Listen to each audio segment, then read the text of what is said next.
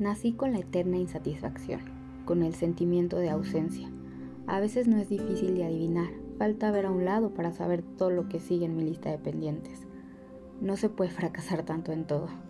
En algún momento tuve esperanza, iba a renacer como el fénix y todas esas maravillosas cualidades que solo yo soy capaz de ver serían apreciadas por el mundo. Siempre he sabido que hay algo que mejorar, pero nunca había podido precisar qué. Mi yo ideal y el real están a una galaxia de distancia, y a pesar de eso, mi mente me hace creer que estamos a un paso de alcanzarla.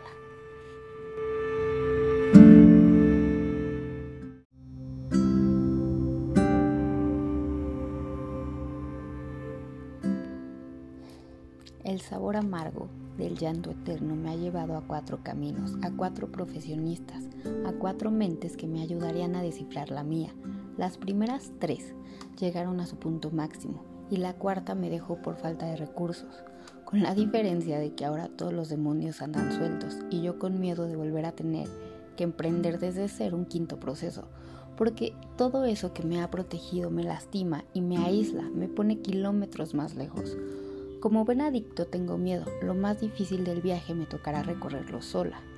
Los excesos son mi heroína, acá no hay grises, sí o no, todo o nada. Miedo, miedo, miedo de que pasen los años, 18, 20, 23, 25, 27. La misma crisis, las mismas preguntas y el sentimiento de estar estancado y ahogarse. 30. ¿Serán diferentes o volver,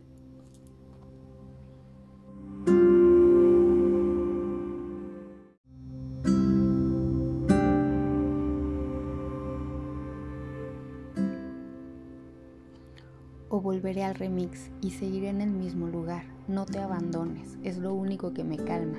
Sigue, confía, no estás sola. Está la tristeza, soledad, llanto, miedo, frustración, ira.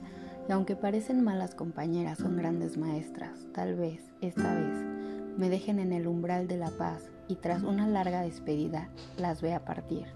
Me daré la vuelta para entrar al lugar en el que ya no hay sufrimiento, en donde todo es luz, alegría y paz. Faltará mucho, ya no quiero caminar.